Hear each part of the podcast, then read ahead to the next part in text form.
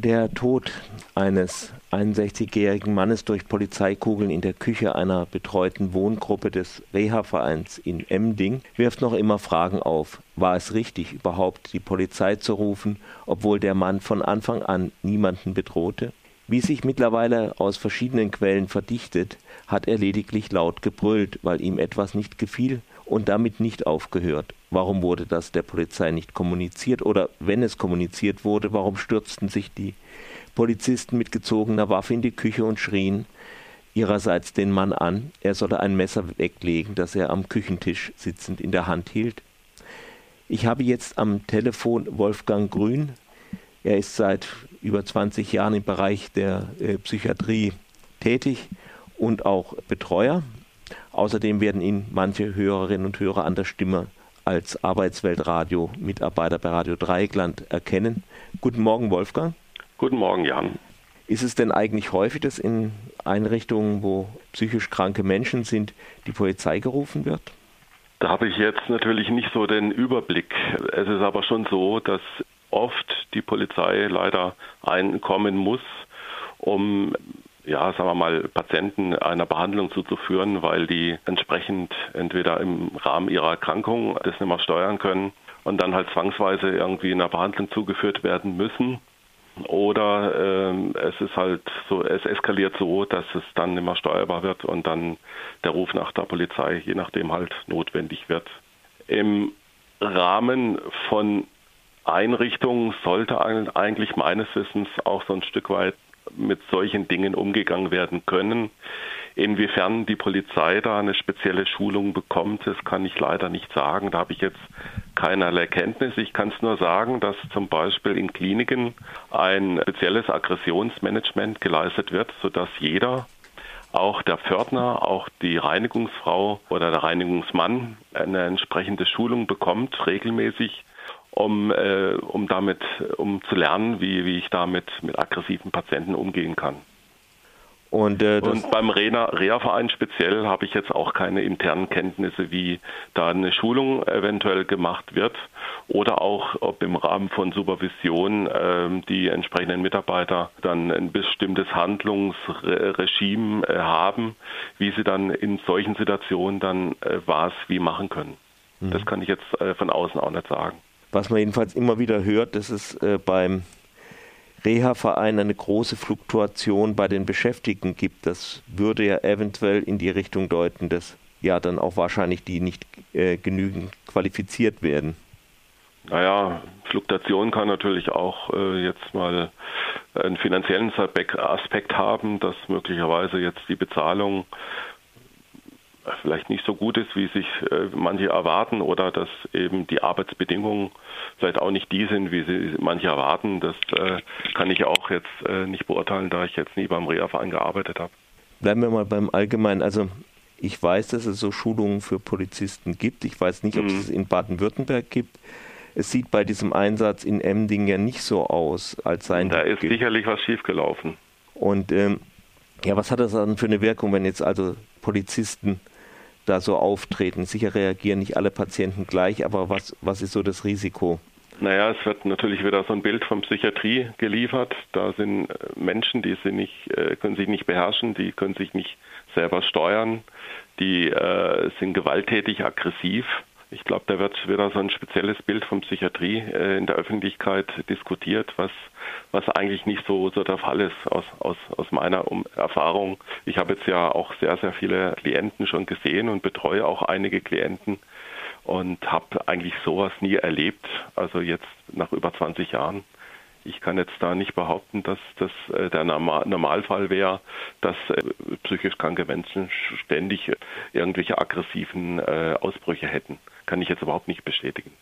Und äh, wenn jetzt jemand einfach laut schreit, was macht man dann?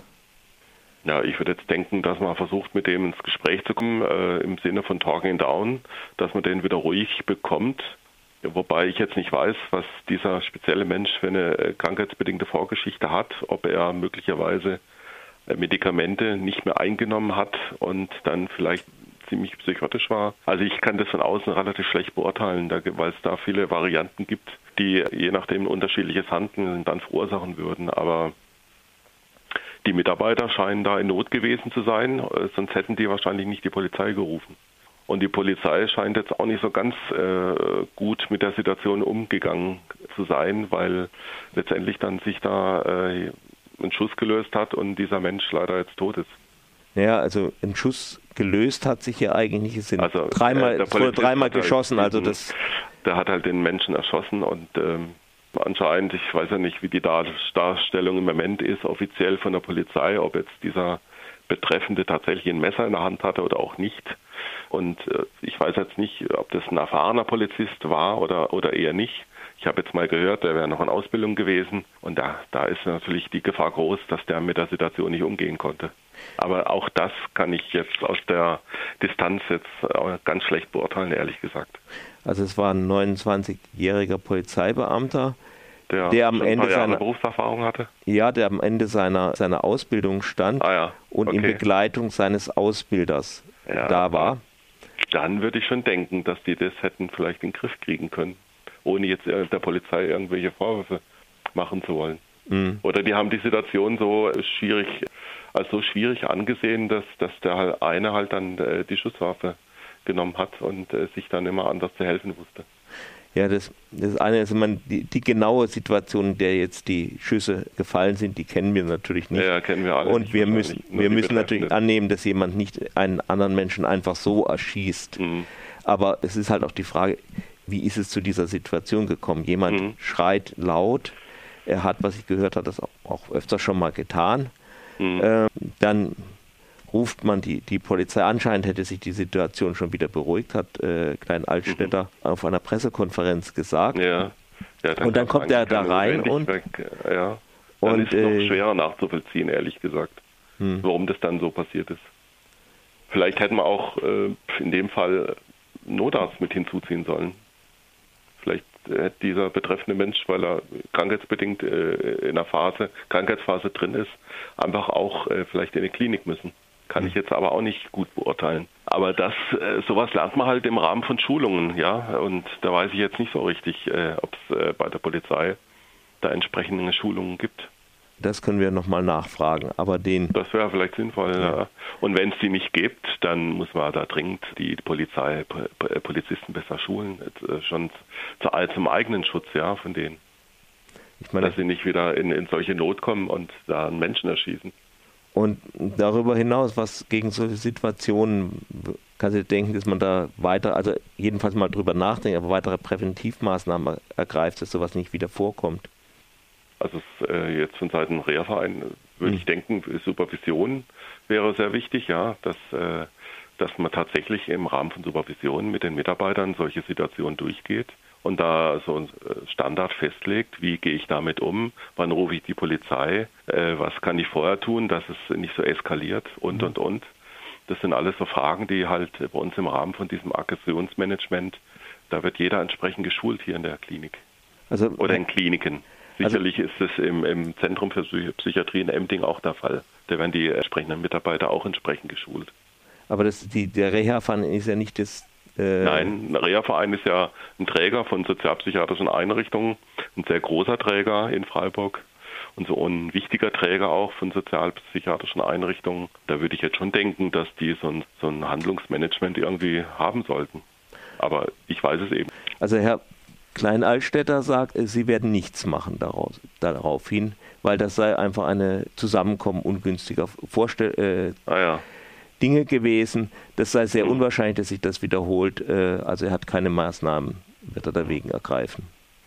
Das wundert mich jetzt etwas, um da vielleicht nicht nochmal nochmal genauer hinzuschauen, ob möglicherweise da die Mitarbeiter vielleicht nicht doch besser geschult werden können auf solche Situationen hin. Das hat ja bei den Mitarbeitern wahrscheinlich auch einiges ausgelöst oder vielleicht Sicherlich. ist der eine oder andere jetzt traumatisiert ich, ich kann es jetzt nicht beurteilen, weil, weil ich die Mitarbeiter natürlich auch so nicht kenne.